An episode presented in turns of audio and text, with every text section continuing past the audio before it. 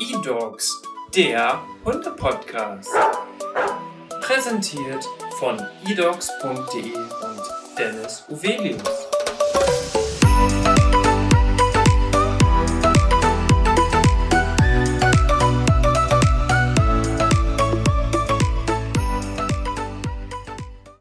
Und herzlich willkommen zu einer neuen Podcast-Folge. Mein Name ist Dennis Uvelius und heute habe ich wieder einen ganz besonderen Gast bei mir, nämlich die Caroline. Und Caroline ist freie Journalistin und hat ein ganz cooles Thema mitgebracht, denn sie möchte mit ihrem Hund und ihrem Freund, wie sie mir im Vorgespräch erzählt hat, eine Europareise machen. Und das ist heute das Thema. Herzlich willkommen, Caroline. Ja, hallo, vielen Dank. Wir haben ja das Kennenlernspiel bei uns. Da kann man sich ja anhand der vier Begriffe Beruf, Hobby, Leidenschaft und Lebenseinstellung einmal selber vorstellen. Und die habe ich dir im Vorfeld auch schon gegeben. Du hast dich ein bisschen vorbereitet und du hast mir auch schon gesagt, dass du ein bisschen aufgeregt bist, denn das ist heute dein erster Podcast. So ist es, genau. Und oft ist es bei dir ja so, dass du führst viele Interviews mit deinem Job, aber das wirst du jetzt gleich auf jeden Fall erklären. Ja, genau, weil ähm, sonst bin ich eigentlich diejenige, die Fragen stellt. Ich arbeite als freie Journalistin, habe äh, was ganz anderes studiert, nämlich Tiermanagement in den Niederlanden. Ähm, habe danach auch in dem Bereich gearbeitet, in einer Festanstellung im Zoo und ähm, bei einer Naturschutzorganisation. Ähm, dann kam aber 2010 meine erste große Reise, ein Jahr Zentral- und Südamerika. Damals war ich noch als Backpacker unterwegs. Also ich bin immer schon gerne gereist, aber da hat es mich dann so richtig gepackt. Und als ich wiederkam, konnte ich mir einen Job im Büro 9 to 5 ja. nicht mehr wirklich vorstellen. Und dann habe ich überlegt, ähm, was könnte ich machen? Und da mir vorher das, das Schreiben, das Dokumentieren, die PR-Arbeit immer viel Spaß gemacht hat, bin ich irgendwie dann so, so reingerutscht ähm, ja, in, in die Öffentlichkeitsarbeit und arbeite eben jetzt als freie Journalistin und schreibe mm, mit dem Schwerpunkt Tiere, Natur und Reisen. Also hast du jetzt einen Job gefunden, beziehungsweise hast dich selbstständig gemacht, womit du alles miteinander kombinieren kannst. Genau, genau so ist es, ja. Und dann ist das natürlich auch gleichzeitig dein Hobby, gehe ich mal davon aus, und gleichzeitig auch deine Leidenschaft, ähm, das Reisen und vor allem auch mit deinem Hund. Mit meinem Hund, genau. Deswegen bleibt so für, für gängige Hobbys eigentlich wenig Zeit, weil ich ähm, ja, wann immer es geht, äh, unterwegs bin. Ja, ja, und du hast deinen Hund mitgebracht. Mhm. Es ist ein großer Hund. Ja. Und jetzt kannst du einmal kurz deinen Hund beschreiben. Ähm, wir machen auch noch ein Foto gleich. Du hast nämlich auch deinen Van mitgebracht, womit du auf Reisen gehst. Und das ist, glaube ich, nochmal ganz spannend. Das können wir dann auf unseren Social-Media-Kanälen einmal dann zeigen, wie es aussieht, wie du startest auf ja. deiner Reise. Ja, gerne. Ja, mein Hund, das ist der Janusz. Das ist ein ähm, drahthaariger Wischler, ungarischer Jagdhund.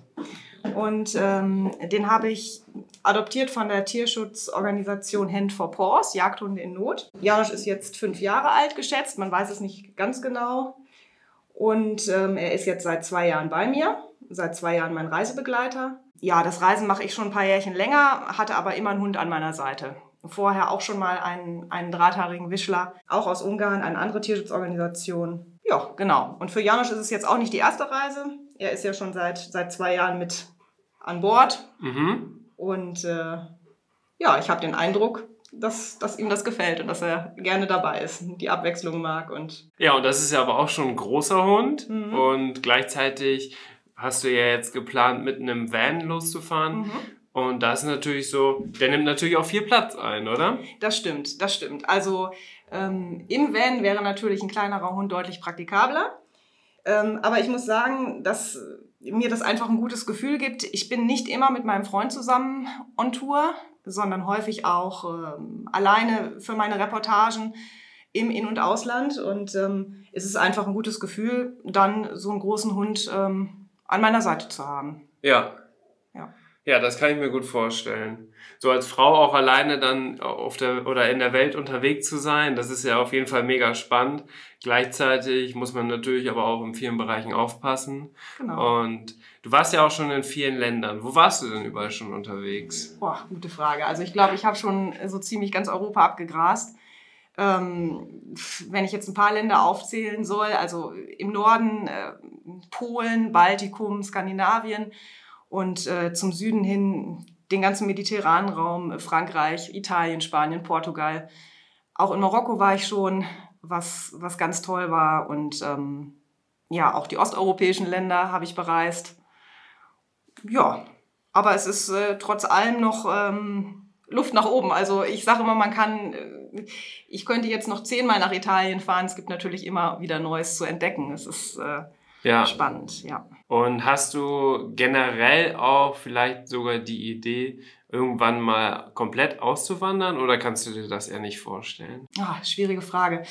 Nee, komplett auswandern nicht. Also meine Homebase möchte ich, glaube ich, aus verschiedenen Gründen immer ganz gerne hier behalten. Mhm. Ich kehre nach einer gewissen Zeit auch immer gerne wieder ins Osnabrücker Land äh, zurück, weil einfach, ja, mein Freundeskreis, meine Familie ähm, hier sind. Also das ist schon, da fühle ich mich schon natürlich verbunden, aber ähm, ja, aber ich bin trotzdem, ja, wann immer es geht, unterwegs und habe dann deswegen auch im letzten Oktober den Entschluss gefasst, für eine Weile mal komplett in meinen Van zu ziehen, meine Wohnung aufzugeben mhm. und ähm, was mich eben noch freier macht jetzt. Ja, und wir nehmen jetzt heute den Podcast auf, weil du bald nicht mehr in Deutschland sein wirst. Du hast nämlich Anfang Oktober geplant, eine Reise anzutreten.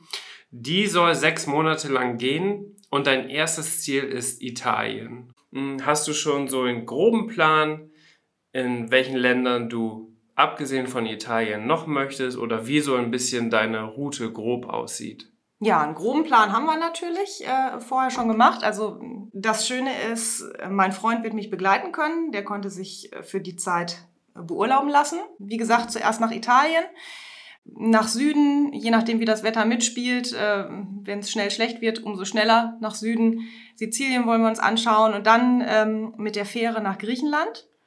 Hm, eventuell Weihnachten auf Kreta verbringen, mal schauen, ob das hinhaut.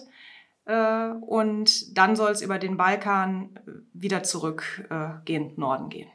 Ja, und da sind natürlich auch viele Länder, die dann da nochmal vielleicht bereist werden können. Da liegt es mit Sicherheit auch ein bisschen daran, ja, was für eine Zeitkapazität ihr überhaupt noch habt. Genau, und das wäre dann ja auch erst ungefähr nächstes Jahr im Februar, dass wir da durch die Balkanländer reisen und da müssen wir auch gucken, wie ist dann die Corona-Situation ähm, wie kommen wir da durch?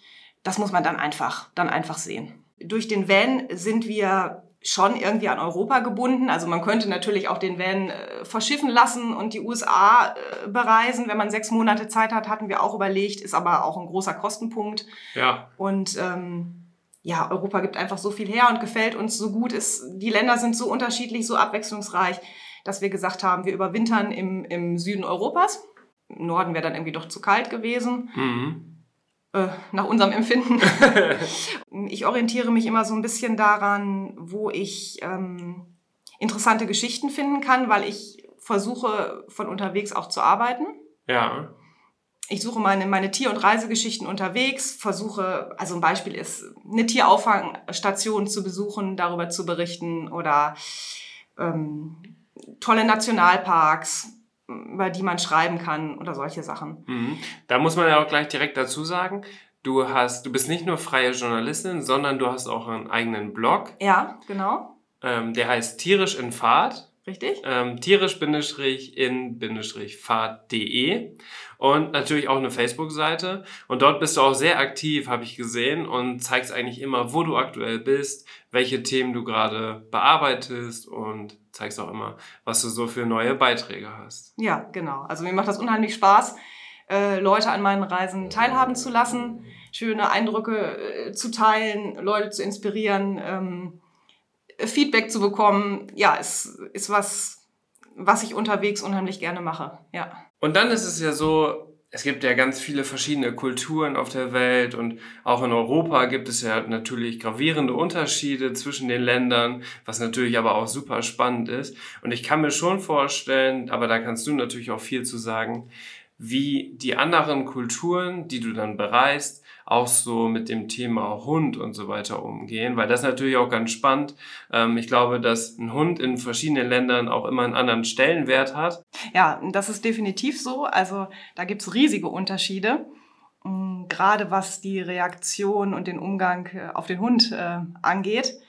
ah, da habe ich äh, also ganz unterschiedliche Sachen schon erlebt. Einfach und ähm, sehr geeignet äh, mit dem Hund zu bereisen, empfinde ich zum Beispiel ja, unsere Nachbarländer wie Dänemark und, und die Niederlande. Das ist, empfinde ich als unheimlich hundefreundlich.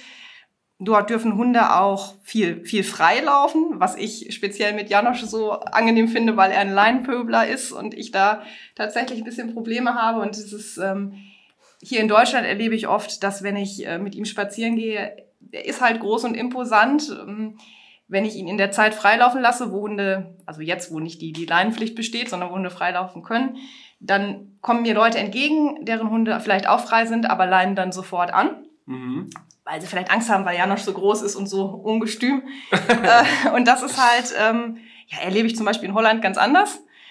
Irgendwie ist das lockerer, die Hunde laufen frei, die Leute sind entspannter, ähm, die Begegnungen, die Hundebegegnungen sind entspannter. Ähm, also das ist, das ist da eben sehr angenehm. Auch Frankreich habe ich als äh, total hundefreundlich empfunden, auch wenn man so in Cafés und Restaurants geht, Hunde mitzunehmen, ist, ist kein Problem, auch in Geschäfte. Ähm, der Wassernapf wird gereicht häufig wird gefragt, was ist das für ein Hund und solche Sachen. Schwieriger ist es dann schon in ähm, Ländern wie, ja, ja, zum Beispiel Marokko, äh, wo natürlich der Hund einen ganz anderen Stellenwert hat, wo die Leute Hunde natürlich auch noch ganz anders halten. Wenn überhaupt äh, Hunde, äh, Hunde im Haus ist, ist eh eine Sache, die, die dort kaum vorkommt. Und ähm, ja, da haben viele Leute dann auch Angst, oder reagieren mit Neugier. Also wir hatten in Marokko, damals war das noch ein anderer Hund, mit dem wir unterwegs waren, aber ähnlich groß, ähm, häufig die Situation, dass kleine Jungs Mutproben machen wollten. Ähm, wer traut sich, den Hund zu streicheln? Okay. und solche Geschichten. Ähm, ja, oder dass die Leute eben zurückweichen. Das war in Marokko also so ziemlich das Extremste, was ich hatte. Ja, und in Osteuropa hat man dann eben auch viele Begegnungen mit den, mit den Streunerhunden. Das wollte ich gerade sagen. Das passt jetzt ja natürlich genau zu E-Dogs. Ähm, wir haben ja auch viele Tierheimhunde zum Beispiel auf unserer Seite. Und oft sind es ja auch die aus Osteuropa, Rumänien, Bulgarien, wo man ja auch immer wieder hört, dass es da wirklich viele Straßenhunde gibt, viele Tierschutzorganisationen ganz intensiv daran arbeiten, die Hunde von der Straße wegzuholen, weil die natürlich teilweise auch krank oder verletzt sind und so. Und da hört man das ja schon, dass es da so ist. Und äh, da ist natürlich auch, glaube ich, für dich auch mal ganz spannend, wenn du da mal unterwegs bist, sich sowas auch anzugucken. Ne? Ich glaube, dann, wenn man das auch einmal persönlich gesehen hat, dann ähm, hat man nochmal einen ganz anderen Blick dafür und weiß nochmal ganz anders auch, ja, welche Problematik das überhaupt so insgesamt in Europa hat. Und gleichzeitig muss man ja auch sagen, dass es natürlich auch nicht gut ist, dass es in Europa tatsächlich noch so ist. Also wir versuchen ja immer jetzt Europa so als Vereinigung und dass es überall gleich ist und so darzustellen. Aber auch in solchen Bereichen ist es halt oft sehr unterschiedlich. Ja, das stimmt. Also das ist wirklich so und die, die Hundeauffangstationen dort, das ist natürlich auch nicht mit einem Tierheim hier zu vergleichen. Es, es mangelt natürlich häufig auch an Geld. Ähm, es sind Unmengen an Hunden da, die unkastrierten Hunde auf den Straßen, die sich vermehren. Ähm, großes Problem und ähm, ja, und dadurch natürlich auch äh, das negative Ansehen der Hunde, weil wenn so viele, wahnsinnig viele Hunde dort umherstreunen, ähm, die Leute verjagen die dann raus aus meinem Garten, weg ja. und solche Geschichten ähm, das, das hängt ja alles irgendwie miteinander zusammen. Ja, da werden die dann auch insgesamt noch viel scheuer wieder, was so, genau. äh, die Menschen angeht. Und, und, so. und, die Hunde dann quasi so ein bisschen als Plage angesehen, weil, weil es einfach zu viele sind, die überall rumlaufen. Man, man versucht sie dann aus den Touristengebieten zu verscheuchen. Da gibt's dann mhm. ja ja auch so böse Methoden mit, mit äh, Köder auslegen und solche Geschichten. Ja. Ähm, ja, das ist, also das ist nicht überall so und es gibt auch da natürlich ganz, ganz tierliebe äh, Menschen, natürlich auch, aber es ist einfach, ähm, ja. Mhm. ja. Ich habe ähm, ich hab auch eine eigene Erfahrung tatsächlich da gesammelt. Also ich bin im Gegensatz zu dir, bin ich noch nicht so oft unterwegs gewesen auf der Welt, aber ich war einmal im Urlaub in, in der Türkei in Antalya. Und da war es auch so, dass da auch viele Straßenhunde unterwegs waren. Und das war wirklich das allererste Mal, dass ich das quasi miterlebt habe, dass Hunde auf der Straße rumlaufen, die keinen Besitzer haben. Und für mich war das was ganz komisches, also es war ein ganz komisches Gefühl. Teilweise sind die dann noch richtig in Rudeln unterwegs gewesen und haben die Mülleimer geplündert und da war wieder was los und da war wieder was los. Also das war schon äh, ja für mich so, der aus Norddeutschland kommt, ähm, wo es wenn irgendwo ein Hund frei läuft, dann ruft man direkt die Polizei und sagt, oh, was ist hier denn los? Wo kommt der Hund her? Wem gehört der Hund? Oder der wird auf Facebook geteilt, damit schnell der Besitzer wiedergefunden wird. Und da ist es dann so einfach ein kompletter, komplettes Kontrastprogramm. Also die Hunde sind da wirklich auf den Straßen unterwegs, wissen genau, wo die vielleicht irgendwelche Lebensmittel bekommen und äh, das ist natürlich auch echt dann schwer zu kontrollieren. Das stimmt. Aber man muss auch sagen, es geht natürlich nicht jedem Hund, der auf der Straße streunt, schlecht. Ja? Es gibt ja auch äh, Rudel, ähm, die sich da ganz gut zetteln und einfinden und äh, ihre Futterstellen haben und, und, und ja, Genau, ich glaube, solange die auch äh, gesund bleiben, dann, dann geht's auch. Mhm. Und was mir da auch aufgefallen ist, dass das halt oft auch also natürlich Mischlingshunde waren mhm. und aber oft auch große Hunde. Also man hat ganz selten irgendwelche kleinen Hunde gesehen. Ja, stimmt. Habe ich auch so wahrgenommen. Na, also stimmt. so mittelgroße Hunde waren eigentlich so die kleinsten, die man überhaupt gesehen hat.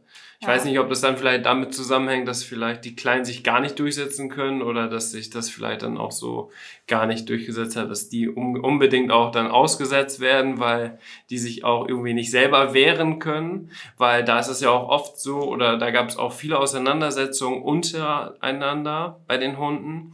Und das ist natürlich dann auch schon mal so interessant zu sehen, wie die sich eigentlich in der freien Natur verhalten würden. Hm. Ähm, das äh, ist ja für uns gar nicht so vorstellbar, wenn man immer seinen Hund zu Hause neben Sofa liegen hat und da das gleichzeitig sieht, eigentlich ist es vielleicht sogar dieselbe Rasse oder derselbe Mischling und der, äh, ja, lebt da 24-7 auf der Straße, ne? Ja, genau, genau. Und äh, was natürlich auch dann immer noch mal eine spezielle Situation ist, wenn man mit dem eigenen Hund äh, in solchen Ländern unterwegs ist und dann äh, auf diese Streunerhunde trifft. Das ist natürlich dann auch immer abhängig vom eigenen Hund. Wie reagiert er auf andere? Mhm. Ähm, Was würde Janosch machen? Ähm, ja, bei Janosch ist es ja so, wenn er an der Leine wäre, äh, würde er, würde er wie immer, wenn ein Hund auf der Bildfläche auftaucht, pöbeln und bellen. Ja. Ähm, und dann käme es natürlich auf das Gegenüber an. Also äh, die Situation könnte natürlich ungut werden, äh, wenn die anderen Hunde sich dann irgendwie äh, provoziert fühlen würden. Mhm. Also meistens ist es aber so, das hatten wir auf den bisherigen Reisen mit Janosch ja auch so erlebt, dass es eben in den anderen Ländern etwas lockerer zugeht, dass wir ihn häufiger freilaufen lassen können. Dann geht der Hunden eher aus dem Weg. Und wir hatten auch noch nie tatsächlich, wir hatten viele Begegnungen mit Streunerhunden, aber ähm, bis jetzt, toi, toi, toi, noch nie eine, die äh, gefährlich geworden ist. Okay. Also was, das Einzige, was wir uns manchmal fragen, ist, wie wenn wir da irgendwo mit unserem Camper-Van am, am Wiesenrand stehen, äh, sitzen da schön in der Sonne, machen Picknick, Janosch um, umkreist, äh, sitzt da auf der Wiese und dann kommt tatsächlich irgendwo ein Streuner mhm. ähm, oder auch zwei oder drei, gesellen sich dann ganz gerne dazu, das hatten wir auch häufig. Ähm, dann fragt man sich natürlich manchmal so ein bisschen, ob da irgendwie Parasiten oder Krankheiten von den Hunden übertragen werden können auf Janosch. Das ja. ist ein bisschen dann manchmal Ja, klar, Sorge. stimmt. Obwohl wir ihn natürlich vorher äh, vor unseren Reisen impfen und durchchecken lassen und all das. Aber trotzdem ist es dann manchmal so ein bisschen ein ungutes Gefühl, mhm. wenn da enger Kontakt ist zwischen, zwischen ihm und den Streunern. Ja, sehr schön. Und jetzt im Oktober soll das dann losgehen. Mhm. Und es ist ja so, dass man ja auch schon so ein paar Vorkehrungen treffen muss, bevor man losfährt. Du hast es jetzt gerade schon angesprochen mit Impfung und so weiter. Das ist ja natürlich auch in verschiedenen Ländern gibt es verschiedene Verordnungen, verschiedene Vorschriften, die man einhalten muss. Ähm, jetzt als Stichpunkt kann man ja den EU-Pass äh, einmal nennen. Ähm, wie ist das bei dir? Was hat Janosch alles? Wie bereitest du ihn auf Italien vor? Ähm, also auf Italien speziell ähm, reicht der EU-Pass und äh, gut, Italien gehört zu den Mittelmeerländern, wo man ein bisschen gucken muss mit diesen Sandmücken oder ähm, was da alles so fleucht und kreucht. Da gibt es ja diese speziellen Spot-on-Präparate oder ähm, Halsbänder, mhm. die ich hier in Deutschland nicht so gerne benutze, aber wenn es dann doch in den Mittelmeerraum geht, ähm, ist zumindest ja laut meinem Tierarzt äh, dann die beste Methode, den Hund doch mit so etwas zu versehen. Ja. Das kriegt er vorher. Also EU-Pass ähm, haben wir sowieso immer dabei. Und für Italien reicht das. Mhm. Es gibt aber auch Länder, da muss man dann gucken. Ähm, wir waren letztes Jahr zum Beispiel in Serbien, mm, außerhalb der EU. Da braucht man dann zusätzlich diesen Tollwut-Titer, Tollwut-Titer-Test. Ja den man auch rechtzeitig beim, beim Tierarzt machen lassen sollte. Da muss dann, gibt's dann ein Labor speziell, was es dann untersucht und ähm, die Unterlagen, die man dann bekommt, muss man dabei haben. Mhm. Aber es ist dann ja oft so, also das kann man ja auch als Empf Empfehlung direkt mit rausgeben, dass man sich auch einmal mit seinem Tierarzt unterhalten soll. Ja. Einmal sagen soll, okay, wir haben geplant, dahin zu fahren, dahin zu fahren worauf muss ich achten, weil ich glaube, bei den Tierärzten ist es ja auch so, dass die auch die nötigen Erfahrungen haben, ähm, was man da machen kann. Genau, denn das ist ja immer so ein bisschen länderspezifisch auch. Dann hast du ja auch schon erzählt, dass du jetzt quasi mehr oder weniger auch in deinem Van lebst und dann muss der Van natürlich auch perfekt ausgestattet sein und jetzt wollt ihr dann auch zu zweit plus Janosch ähm, eine sechsmonatige Reise antreten hm, wie kann man sich denn, also wir können ja nochmal das Foto auch dann präsentieren, aber wie kann man sich den Van jetzt so vorstellen? Also was ist wirklich alles drin? Mit einem Van unterwegs sein und so und auch so mit Campingwagen und Camper insgesamt. Das kommt, glaube ich, immer mehr so raus. Also ich habe das Gefühl, das ist gerade auch so ein richtiger Trend. Ähm, teilweise kann man sich auch schon ähm, Camper mieten für eine gewisse Zeit, dann wenn man sich gar nicht einen eigenen kaufen möchte. Aber bei dir ist es natürlich so, du bist da quasi Vollzeit drin und das natürlich ganz spannend. Ähm, wie hast du das da drin aufgebaut? Und ist das wirklich ein Camper, der vielleicht schon vorher so war oder habt ihr das mehr so in Eigenregie alles zusammengebaut nach euren Bedürfnissen? Also in dem Fall ist es tatsächlich so, dass der schon so existierte und so war mit allem drum und dran. Wobei ich immer neidisch auf die Leute schiele, die so einen selbst aus, ausgebauten, total hübsch ausgebauten, innen mit Holzverkleidung und solche Sachen, gibt's ja tolle Sachen, ja. Vans haben. Ähm, allerdings sind wir, vor Jahren hatten wir einen äh, T3-Bully, der nicht so gut ausgerüstet war, der natürlich viel kultiger und cooler aussah. Ähm, aber da fehlte es halt an vielen Sachen. Man war nicht wirklich autark. Und dann ergab sich die Möglichkeit, dass wir uns doch so einen, so einen etwas moderneren Kastenwagen anschaffen konnten. Und jetzt genießen wir das schon, dass die Technik funktioniert, dass Dusche, WC, äh, Küche, Kühlschrank, äh, alles, alles an Bord ist und äh, man sich nicht kümmern braucht. Und ähm, ja, man kann tatsächlich ohne Probleme gut darin leben. Cool. Ja, also ich muss mir den gleich auf jeden Fall nochmal anschauen. Ähm, das ist ja auf jeden Fall eine richtig coole Aktion. Diese VW-Bullis, die sind auch wirklich so im Trend, dass man die aber auch selber dann ausbaut und so weiter. Ja. Klar, die sehen natürlich dann auch irgendwie kultig aus in dem Bereich. Aber wenn man sich vorstellt, da muss eigentlich eine Küchenzeile mit rein, ein Kühlschrank, eine Dusche, ein WC, dann wird es ja auch da schon wieder knapp, weil man braucht ja auch noch eine Schlafmöglichkeit. Genau, und das, also das hatten wir vorher in dem Bulli auch, da musste man ständig umklappen und umbauen. Ähm, das ist jetzt viel praktischer. Also es ist, kann alles so belassen werden, wie es ist. Man hat hinten eine Schlafmöglichkeit, dann hat man ein winziges kleines Badezimmer, vorne die Küche und dann das Einzige, was man umbauen muss, sind die beiden vorderen Sitze. Die kann man drehen. Dann hat man quasi so eine Sitzecke für, es wäre sogar Platz für vier Personen. Mhm. Und ähm, ja, das ist, das ist total praktisch. Und da wir beide keine Bastler sind, ähm, technisch nicht so fit, dass man ja da irgendwelche Leitungen selbst verlegen könnte und so weiter, ist das für uns äh, ja die bessere Variante jetzt mit dem etwas moderneren, fertigen Kassenwagen. Ja. ja. Ja, sehr schön. Jetzt ist es natürlich so, wir sind hier gerade in einer ganz besonderen Zeit 2020. Stichwort Corona-Pandemie. Und du gehst jetzt auf Reisen. Das ist natürlich richtig spannend, weil dein erstes Ziel ist ja Italien. Und man hat ja aus den Nachrichten viel mitbekommen, dass Italien auch stark betroffen war.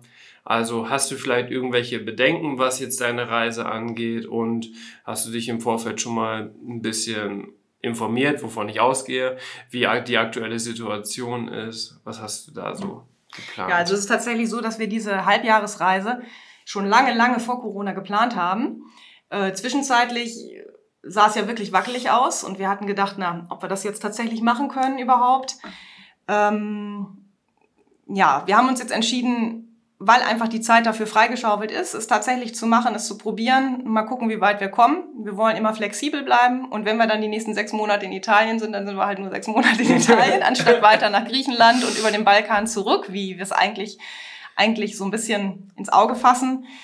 Ähm, ja, man muss sehen, was sich ergibt. Und wenn es dann dazu kommen sollte, wir haben auch schon gesagt, wir haben ja sechs Monate, also wenn man jetzt an einer Grenze getestet wird und dann mehrere Tage warten muss auf das Testergebnis oder so, so eine Art Quarantäne, dann tut uns das ja auch nicht weh, weil wir so viel Zeit haben. Also wir können dann können ja die Zeit und weil ihr unglaublich flexibel seid.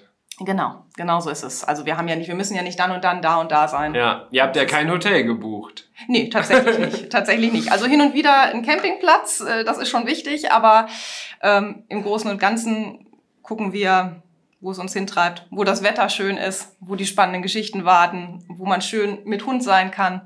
Solche Sachen, ja. Das ist äh, sehr aufregend. Ich weiß gar nicht, ob das was für mich wäre, weil das ist natürlich, man hat irgendwie gar keine Planungssicherheit, was das angeht. Andererseits ist es aber auch wirklich ein richtiges Abenteuer, kann man ja sagen. Und ich glaube, das ist super spannend und ist natürlich auch schön, dass du mit deinem Freund fährst, dass ihr direkt zu zweit seid. Plus Janosch natürlich, als Wachhund ist auch noch mit dabei.